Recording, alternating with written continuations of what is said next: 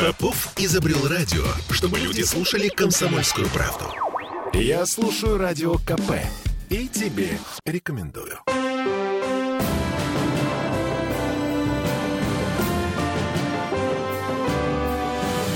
Нулевое чтение.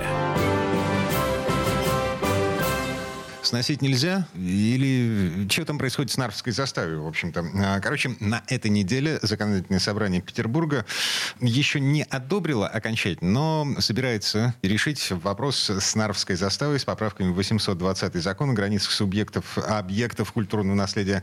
В общем, всем привет, я Дмитрий Делинский. Я Ольга Маркина. Я Денис Четербок. Депутат ЗАГСа, один из тех людей, которые встали на защиту Нарвской заставы от сноса. Да, на самом деле, э, те планы, которые были у депутатского корпуса, корпуса, и прежде всего у фракции «Единая Россия», мы об этом озвучивали несколько недель назад, они ну, нашли свое логическое завершение, потому что мы получили долгожданное согласование нашей поправки от Минкульта, то есть теперь все юридические процедуры выполнены, хотя было очень много сомневающихся в том, что нам удастся соблюсти все юридические тонкости. Мы теперь констатируем на сегодняшний день, что нам это удалось, и та поправка, которая нами подготовлена, она, во-первых, получила все необходимые согласования, в том числе из Москвы. Во-вторых, что принципиально важно, она поддержана и э, в соавторство с нами вступили абсолютно все фракции законодательного собрания Санкт-Петербурга. То есть юридически это поправка от абсолютно всех шести фракций законодательного собрания Санкт-Петербурга. Такого я не припомню на своей практике, чтобы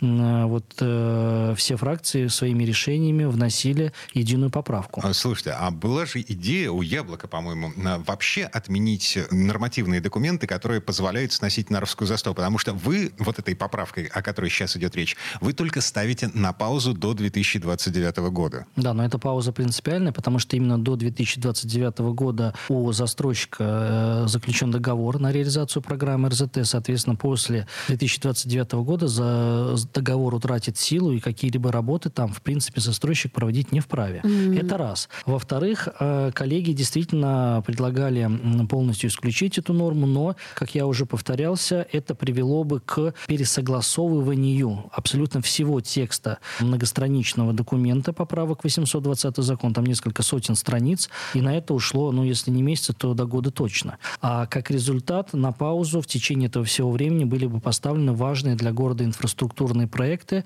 Это прежде всего, конечно, строительство нового Смоленского моста. А я напомню, на всякий случай, вот эти бегловские поправки в 820 городозащитный закон, они не только про Нарвскую заставу, но еще и про пятно под будущую стройку Большого Смоленского моста. Там тоже исторические здания сносятся. И пятно под будущий вокзал для высокоскоростной железной дороги. Это такие самые ну, доминанты э, этого проекта. Помимо этого есть целый ряд еще других зон, которые корректируются.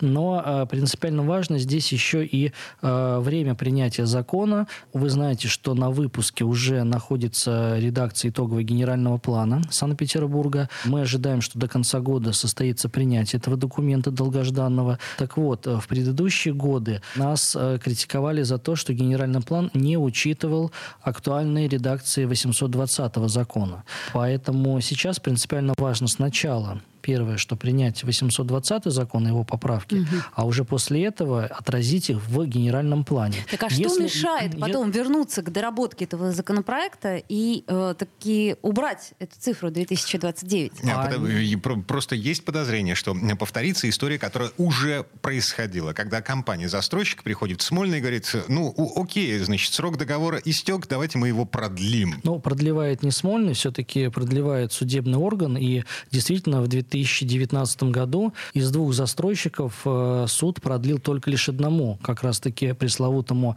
застройщику самолету или СПБ «Реновация». Но для этого должны были быть э, весомые основания. Будут ли они в 2029 году, сказать сложно. Но принципиально важно, это было озвучено в понедельник на заседании профильной комиссии, которая рассматривает подробнейшим образом данный вопрос. Было озвучено, что с принятием вот этих поправок 820 закон сразу же начнется подготовка к новой редакции 820 закона, то есть новой редакции в целом этого закона, который ожидается будет представлен на рассмотрение законодательного собрания в 2024 году. И уже под стенограмму было заявлено, что любые нормы по Нарвской заставе в принципе должны быть убраны к этому времени из 820 закона. То есть то, что мы делаем сейчас, это страховка, а, однозначная страховка от какого-либо сноса до разработки новой редакции 820 То есть это скорая закона. помощь, правильно я понимаю? Это, это, скажем, реанимация уже, да, потому что скорая помощь это когда у нас э, есть еще время на то, чтобы в целом переработать 820. Сейчас этого времени уже не осталось, мы лишь можем э, провести экстренное вмешательство, реанимировать на этот законопроект э, больного, что и сделано вот этой поправкой. Угу. Я не сомневаюсь, что она будет поддержана завтра, потому что, опять же, повторюсь, под авторством фактически поставили свои подписи все депутаты законодательного собрания в лице всех фракций, которые ее внесли. И эти же самые депутаты, э, они проголосовали за снос э, зданий, подпадающих под стройку Большого Смоленского моста и Лиговский, э, вот то пятно, ну, где эти планируется... Эти темы обсуждались достаточно подробно в рамках подго... работы комиссии, рабочей группы, которая готовила сам текст 820 закона. И изначальные предложения, но они были более радикальные э, с точки зрения сноса каких-то исторических зданий. Но здесь у нас выбора, наверное, нет, потому что без моста дополнительного, да, их как минимум надо четыре, как говорят специалисты в градостроительной области. Без лишнего моста город рано или поздно просто утонет в многокилометровых, многочасовых пробках. Ну... Кроме того, надо учитывать, что на этот мост в том числе завязан и восточно-скоростной диаметр, который уже сейчас начал. Э, первый этап возведения тоже уже стартовал. Поэтому Город, развив... город растет, город развивается, и э, на протяжении, наверное, всех эпох э, разных э, ну, были периоды, когда приходилось жертвовать чем-то малым для того, чтобы город э, подарил э, своим жителям и гостям что-то большее, чем есть сейчас. То есть, стало быть, не все депутаты проголосовали «за». Я правильно понимаю?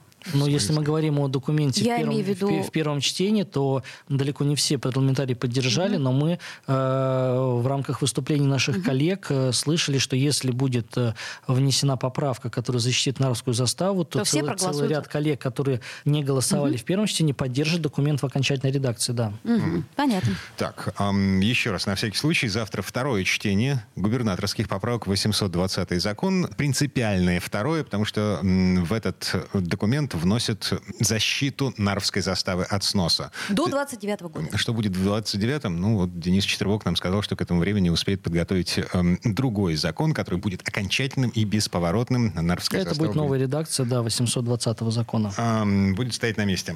Так, что, движемся дальше? По, по наркотикам Да, петербуржцев попросили сообщать о местах продажи наркотиков. У нас в городе пройдет акция «Сообщи». Она проходит. Вчера да, началась. И, по-моему, она продлится чуть ли не до 24 марта. Ровно одну неделю. То Наши есть власти... за неделю ты можешь быстро-быстро сообщить, где торгуют смертью. Звучит очень смешно, э, очень странно, потому что, типа, в любое другое время, ну, ты можешь не сообщать, где торгуют наркотиками, где закладки. Но э, все-таки торговля и закладки — это, ну, немножко разные вещи. Все-таки... А, то есть про закладки можно даже не звонить. Нет, Никто просто не вопрос, вопрос связанный с тем, э, как э, поймать вот этого закладчика, ну, более сложная история, нежели вы э, сообщите о месте, где на стационарной постоянной основе осуществляется реализация наркотической продукции. Такое тоже есть. Денис, 2023 эм, э, год. Э, с рук наркотиками уже практически никто не торгует.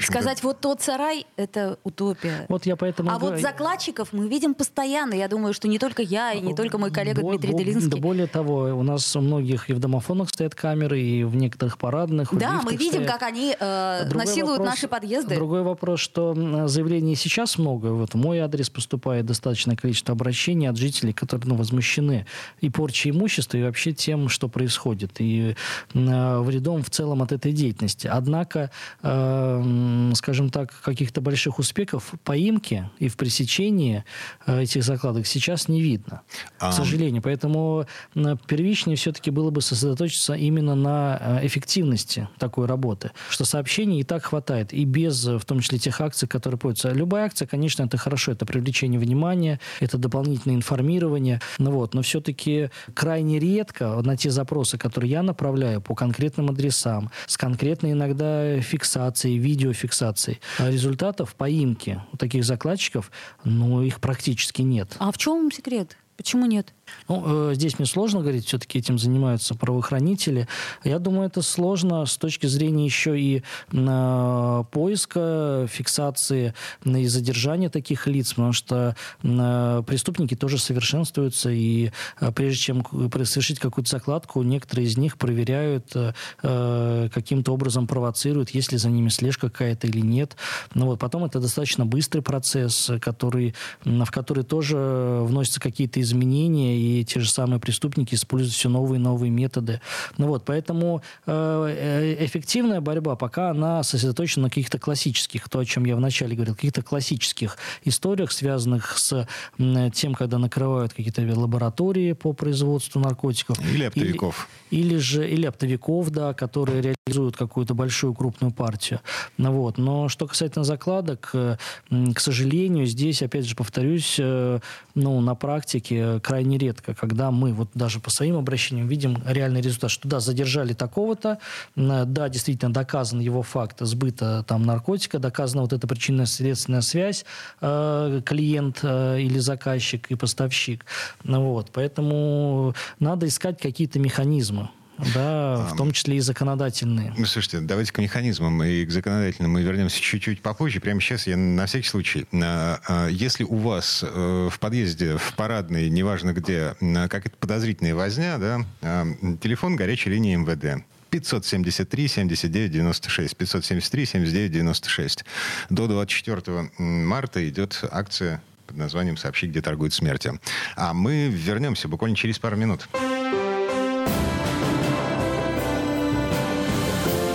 Нулевое чтение.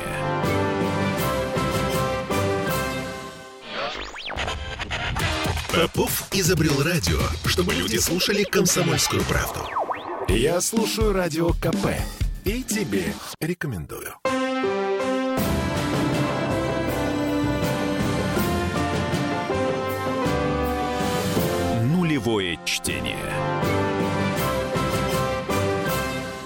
Вернулись в петербургскую студию радио «Комсомольская правда». Я Дмитрий Делинский. Я Ольга Маркина. Я Денис Четербок. Депутат ЗАГСа. А, в предыдущей четверти часа не договорили про законодательные методы борьбы с распространением наркотиков. Тут на этой неделе созрела идея, мысль э, ввести уголовное наказание за рекламу вот эти люди, которые бомбят стены рекламой э, сайтов, где торгуют наркотиками, они в худшем случае, они отделаются штрафом в 3000 рублей. И э, ваши коллеги некоторые считают, что этого мало, и это не останавливает никого. А к слову сказать, мне бы хотелось вспомнить э, штраф и уголовную, нет, административную ответственность за рекламу проституции. Как там с этим обстоят дела? Ну, э, проект находится на рассмотрении, если мы про проституцию говорим. Проект Как-то находится он давно очень рас... на рассмотрении. Рассмотрении находится. Государственной Думе там процесс достаточно ну, длительный, поскольку предварительно требуется заключение правительства и э, заключение профильных комитетов.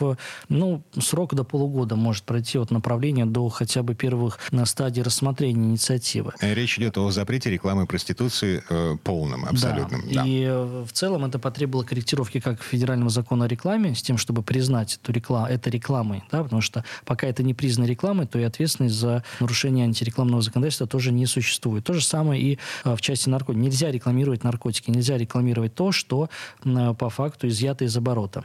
Это первое. Второе, все-таки я всегда выступал и выступаю лично за любые ужесточения в этой сфере, в этой области, но э, вдумчиво и с неким таким просчетом холодным на результативность, потому что ответственность можно увеличить, но как будет прописана диспозиция, как будет осуществляться факт доказывания, что именно там этот человек нанес какую-то надпись, если его не задержали, как доказать, что сайт, который зарегистрирован, возможно, и находится под юрисдикцией иностранного государства, функционирует и как он связан с этим лицом. Действительно ли там рекламируются наркотики или вещества, э, не в полной мере попадающие по законодательству о запрете наркотических средств, что мы с вами прекрасно знаем, что перечень э, прекурсоров да, и, и состав вот этого наркотических средств, он постоянно обновляется, потому что э, как только он определен, э, злоумышленники что-то добавляют, какой-то дополнительный ингредиент или вещество, и как бы его химическая формула уже выбивается из утвержденного порядка.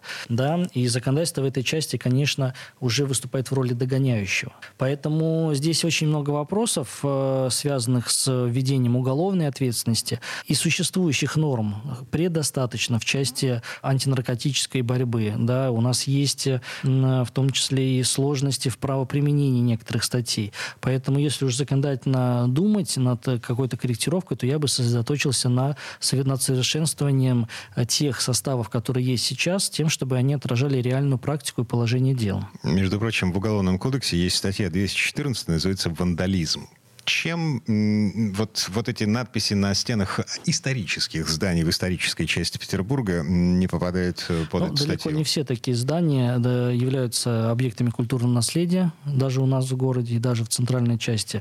Вот. И это определенное препятствие для применения данной статьи. Мы в свое время разбирали эту тематику, когда касались э, законопроекта по легализации граффити в нашем городе.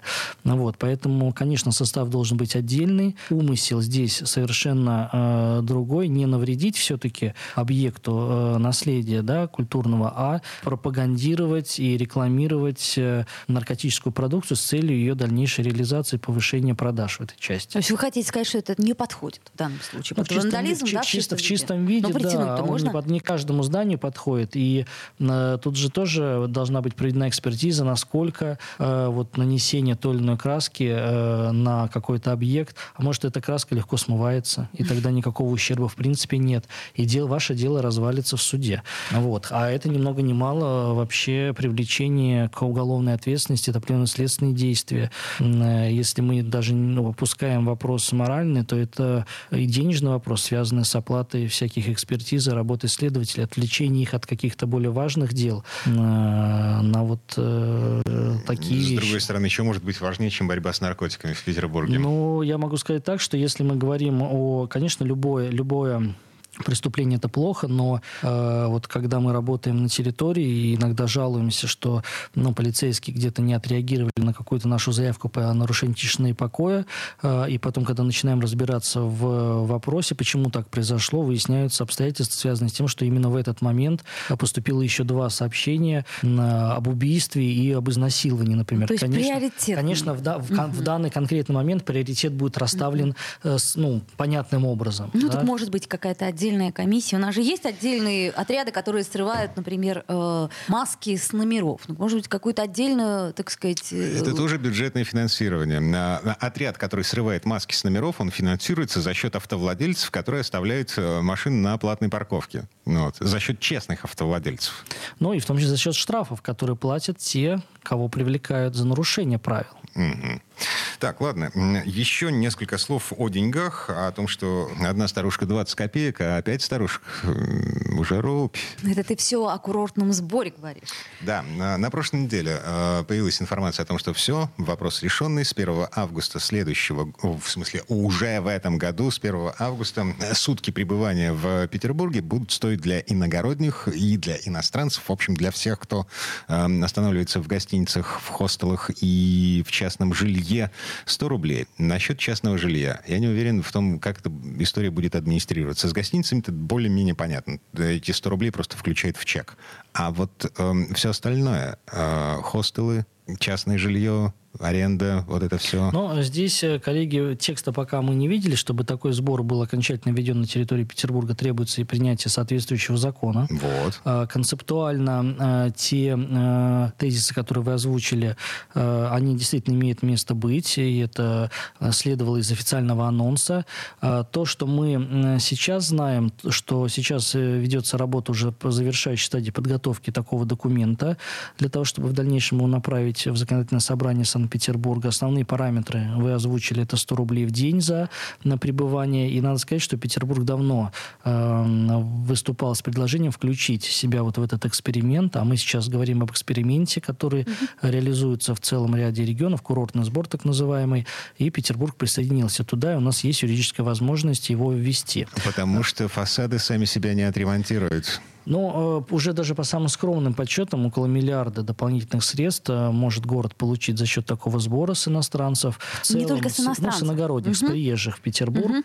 Угу. Вот, и эти э, деньги, они будут носить целевой характер и будут направлены на либо благоустройство определенно, либо на какие-то ремонтно-восстановительные работы, содержание объектов культурного наследия. То есть, То есть как фонтан Треви в Риме? Ну, фактически, да. На, будет, эти деньги направляться на то, чтобы сохранять и оберегать то, что так привлекает э, туристов с разных концов земли и нашей страны. Я так понимаю, а, что там... решили не рисковать и эксперимент этот ввести э, с 1 августа много нюансов надо еще проработать, и один из них, как правильно озвучил Дмитрий, это администрирование. Администрирование этого сбора. Потому что если мы говорим о гостиницах, ну, может быть, даже и о хостелах, то там ситуация более-менее понятна. Паспорт дал, зарегистрировался. Паспорт дал, зарегистрировался, вот соответственно, угу. получи э, чек. Вопрос э, про частное жилье и прочее. Ну, давайте так говорить. Когда мы сдаем комнату, у нас, в принципе, есть обязанность уплачивать с этого дохода налог определенно. Извините. Вот. Да.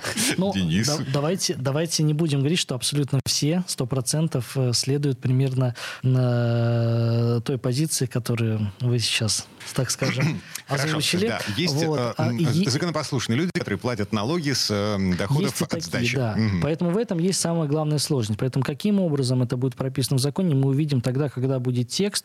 Вот. И м, здесь я не исключаю, что э, вот в свое время э, государство никак не контролирует контролировала такую категорию, как самозанятые да, появилось, появилось очень удобное приложение, где каждый в достаточно удобном порядке может обелиться и выполнить свою обязанность. Да, но зачем? Давайте попробуем понять. То есть тут хотя бы, э, как сказать, э, понятна цель. Классический а в данном рекламный непонятно. слоган налоговой службы. Заплати налоги и спи спокойно. Для того, чтобы не дергаться э, по любому поводу, когда э, вдруг государство начнет закручивать гаечки. Понимаете, рано или поздно, и в Государственной Думе есть много инициатив на этот счет, связанных с, со сдачей в наем квартиры, и у нас даже, когда вводилась патентная система, там тоже есть патент на сдачу жилья в наем. То есть как, когда ты можешь платить, заплатить государству определенно фиксированную сумму и быть спокойным. То есть государство все равно не оставляет попыток эту сферу как-то урегулировать, иначе получается, ну, в определенном смысле неравенство. Появляется возможность для некоторых уходить от э, исполнения этой обязанности, особенно в каких-то коммунальных квартирах, где сдается в наем комната, это актуально достаточно. Вот, когда соседи начинают жаловаться, писать во всякие надзорные инстанции. Да, то есть здесь нет каких-то, какого-то единого порядка что плохо. А он должен быть. Поэтому рано или поздно все равно с юридической точки зрения вот это окно возможностей не платить, оно закроется однозначно. В каком виде это будет, покажет время. А, но возвращаясь к нашему вопросу об администрировании, конечно, он требует дополнительной проработки, чтобы, угу. опять же, все были равны. Угу. А не так, что если ты поехал э, и снял квартиру по объявлению, угу. то ты освобождаешься от сбора. А если ты, как честный человек, э, снял номер в э, отеле и заплатил еще больше больше за сам отель, нежели за квартиру. И плюс еще получи по 100 рублей в день за налога. Не налога, а сбора. Да, 100 рублей это если ты один. А если ты с семьей, эм, кстати, там есть формулировка, которая мне вызывает недоумение. Все пишут разное. Но прямо сейчас реклама новости. Мы вернемся буквально через пару минут. Нулевое чтение. Я слушаю «Комсомольскую правду», потому что «Радио КП» — это корреспонденты в 400 городах России. От Южно-Сахалинска до Калининграда. Я слушаю «Радио КП» и тебе рекомендую.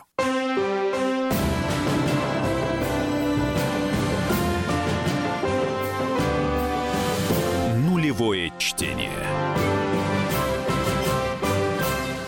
Мы вернулись в петербургскую студию радио «Комсомольская правда». Я Дмитрий Делинский. Я Ольга Маркина. Я Денис Четербок. В предыдущей четверти часа не договорили про курортный сбор, который вводится в нашем городе с 1 августа этого года. Значит, смотрите, с одной стороны, нам пишут, что 100 рублей будет платить каждый совершеннолетний гость Петербурга. С другой стороны, многие эксперты говорят, что если человек приехал с семьей из трех, трое детей, то эти самые 100 рублей превращаются уже раз, два, три, четыре в 500 рублей в сутки с семьи. Эм, я не понимаю, дети платят, не платят? Ну, ответ на этот вопрос мы увидим тогда, когда проект будет внесен в законодательное собрание Санкт-Петербурга.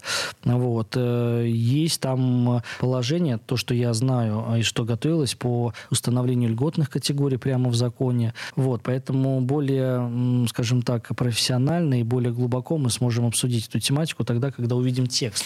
Ладно, движемся дальше.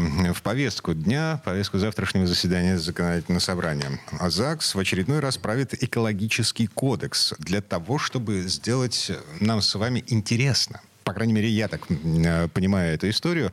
Штрафы с компаний, которые загрязняют окружающую среду, они сейчас куда уходят? Ну, они в целом попадают в бюджет. Угу. И дальше, И дальше уже, исходя из этого бюджета, могут быть направлены на определенные цели в том так. числе связанные с экологией. Угу. Вот э, я бы этот законопроект рассматривал с точки зрения именно открытости, потому что сейчас э, мы будем вносить поправки в наш экологический кодекс, связанные с тем, чтобы мы с вами четко знали, куда будут потрачены денежные средства, которые были взысканы с нарушителя там, в виде штрафа за нарушение каких-то экологических норм и правил. Это в буквальном смысле слов? То есть я понимаю, что компания «Рога и копыта» оштрафована на миллион рублей, и этот миллион будет потрачен на то, чтобы... Конкретно очистить вот эту вот реку. Ну, условно говоря. Да, да? Загрязненную говоря, да. рогами есть, и копытами. То есть мы прямо в законе э, относим к компетенции правительства утверждение плана мероприятий угу. по расходованию тех средств, которые были собраны в таком порядке. А как мы можем э, определить те средства, которые будут получены в результате штрафов? И как мы на них можем рассчитывать? Ну, смотрите, план мероприятий, он же э, формируется не на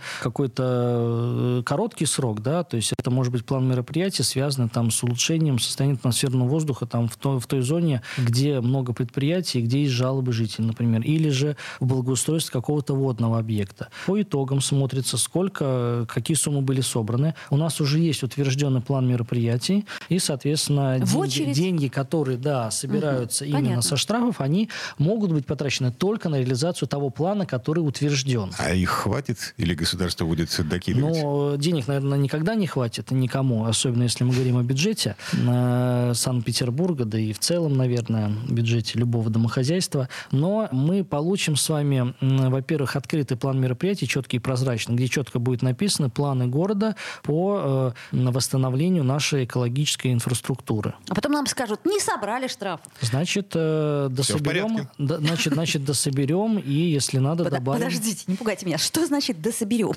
Ну, жизнь, она же продолжается и одним годом не ограничивается. Если какой-то проект требует ну, большего финансирования, значит, в этот год можно сделать более мелкие мероприятия э, и на следующий год э, вложить больше средств на какое-то одно, но глобальное, например. В общем, это не значит, что мир стал э, настолько розовым и пушистым, что никто не нарушает экологическое законодательство. Нарушители всегда найдутся. Главное грамотно собирать. Понятно. Еще один законопроект из повестки дня. Бесплатная юридическая помощь по трудовым спорам. ЗАГС расширяет список э, того, что доступно льготным категориям с точки зрения юрпомощи. Ну, очень много в последнее время у нас было вопросов и от коллег, связанных связанных с ну, вообще работой э, бесплатной юридической помощи. У нас основную нагрузку в этой части адвокаты, как мы знаем, в городе осуществляют. И есть в федеральном законе определенный перечень, который, э, скажем так, предоставляет право на более глубокую юридическую поддержку. То есть юридическая помощь, она может быть оказываться в разных э, качествах, в разных видах. Это может быть консультирование, это может быть подготовка какого-то заявления, а по ряду позиций это в том числе и может быть представительство самого гражданина гражданина в судебных инстанциях или каких-то других государственных органах. Так, Но, и что так меняется? Вот, наши, наши федеральные инициативы, которые мы подготовили, мы предлагаем предусмотреть вот такую более глубокую юридическую помощь, связанную в том числе с представительством в судах, для тех э, граждан, которые отстаивают свои трудовые права. то есть кому отказали в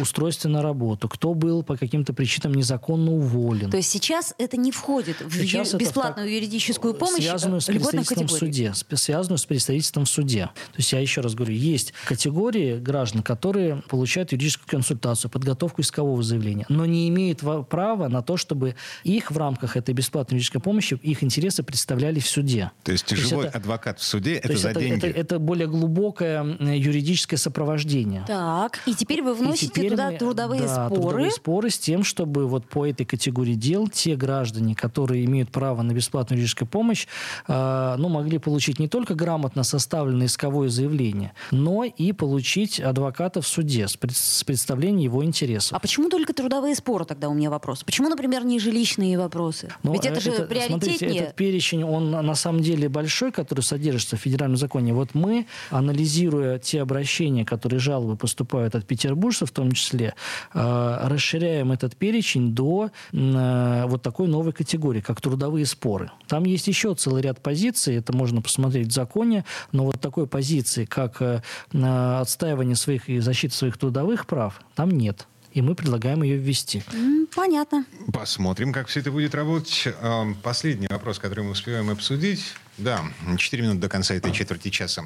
У нас же тут новые претенденты на звание почетного жителя Петербурга. Созрел очередной список, и ЗАГС этот список получил и начал с ним работать. Ну, действительно, установленный срок. А а я напомню, что прием предложений по кандидатам почетные граждане Санкт-Петербурга с 1 января по 1 марта ежегодно осуществляется. В этот установленный срок э, э, имеют право выдвигать, еще один момент, имеют право выдвигать на это звание э, общественные организации, либо общероссийские, либо наши региональные, которые проработали там не менее пяти лет в Петербурге. Там есть целый ряд условий. Вот. Эти организации вправе выдвигать кандидатов. Значит, э, требования к кандидатам тоже существуют. Это гражданство Российской Федерации, проживание или работа в Санкт-Петербурге не менее 10 лет. Вот. Ну и, соответственно, заслуги перед Санкт-Петербургом. Э, В этот срок было подано у нас 5 кандидатов. Э, И, соответственно, э, вчера на заседании нашей постоянной комиссии, которая готовит этот вопрос к рассмотрению на пленарном уже заседании, э, рекомендовано законодательному собранию в этом году присвоить звание почетный гражданин Санкт-Петербурга в количестве не более двух званий. Я напомню, на всякий случай, бывали года, когда ЗАГС отказывался от процедуры присвоения звания гражданина, почетного гражданина Санкт-Петербурга в связи с тем, что, эм, ну, кандидатуры были как бы не очень, видимо. Да, но бывали года, когда присваивали и более двух. Эм, В этом году в списке Эдита Пьеха, блокадная учительница и заслуженный ленинградский педагог Надежда Строганова, заслуженный инженер России, автор проектов около 200 подводных лодок Юрий Кармелицын, блокадник, э, создатель военно-патриотической игры «Зорница» и мемориального комплекса «Цветок жизни» Валерий Селиванов и один из создателей Ленинградской школы морской геологии Михаил Спиридонов. Из всех этих имен мне знаком только, извините, имя Эдиты Пьехи. Э, О чем это говорит? Но это, наверное, говорит о том, что уже в который раз выдвигаемая кандидатура, возможно, в этот раз э, имеет все шансы, чтобы э, получить заветное звание. Но я не хотел бы здесь э, давать каких-то своих оценок, потому что любые обсуждения, связанные с кандидатами, они проходят на закрытом заседании Законодательного собрания Санкт-Петербурга. Первый этап такого обсуждения пройдет в апреле месяце. На одном из заседаний в апреле месяце депутаты решат, согласиться ли с рекомендацией постоянной комиссии о том, чтобы присуждать эти звания в этом году в количестве То не более вопрос А, еще не, то есть не это еще решен не окончательно. точно. Вопрос еще окончательно не решен. Это лишь только рекомендация нашей постоянной комиссии по культуре, по образованию, культуре и науке. Окончательное решение принимают депутаты. И если в апреле месяце на закрытом заседании депутатский корпус все-таки выскажется за то, чтобы в этом году присвоить не более двух званий, то окончательное решение будет принято также на закрытом заседании накануне празднования Дня города, то есть в конце мая. Ну, как обычно, мы узнаем об этом в День города. Мгм. Я все-таки распишусь в своей собственной неграмотности, абсолютной, полной. А, на самом деле, в моем представлении, люди, претендующие на звание почетного э, жителя, почетного гражданина Петербурга, должны быть э, идеологическим примером для жителей Петербурга, их имена должны быть известны. Ну, тебе же известно имя Миллера. Ну, все в порядке. А это прошлогодние подсчеты. Ну да, я к примеру Коллеги, говорю. но здесь ведь э, ситуация состоит в том, что кандидатов выдвигают не чиновники, не э, просто жители какие-то инициативные группы. Их выдвигают общественные организации. То есть это те, кто объединены по какому-то признаку. э, профессии, там, какого-то общего дела и так далее. И именно э, вот эти общественные организации, как объединение людей, они и подбирают тех кандидатов, которые, вот, как им кажется, становятся достойными. То есть это, эти кандидатуры, они не навязаны откуда-то сверху или не исходят из каких-то чиновничьих кабинетов. Да? Это те кандидаты, которых предлагают ну, сами петербуржцы, объединенные в какие-то общественные организации. Вот. Почему, как когда-то, как вы правильно сказали, собрание принимало решение никого не избирать? Потому что, рассмотрев кандидатуры, да, ну, депутаты при- приходили к выводу, что э, в этом году эти кандидаты, ну, и, и те документы, которые на них поступили, не свидетельствуют явно о том, что вот существенный вклад был внесен. в Ну, ту это очень сферу. субъективное. э, В любом мнение. случае, почему это и происходит на закрытом заседании? И 50 человек на минуточку голосуют за или против. Ладно, поживем, увидим, что будет в этом году. А завтра в 10 утра, как обычно, в Мариинском дворце заседание законодательного собрания Петербурга. Это прямая трансляция на сайте э, ЗАГСа и на странице законодательного собрания ВКонтакте. А у нас на этом все. Всем спасибо, хорошего дня. До встречи. До свидания. Нулевое чтение.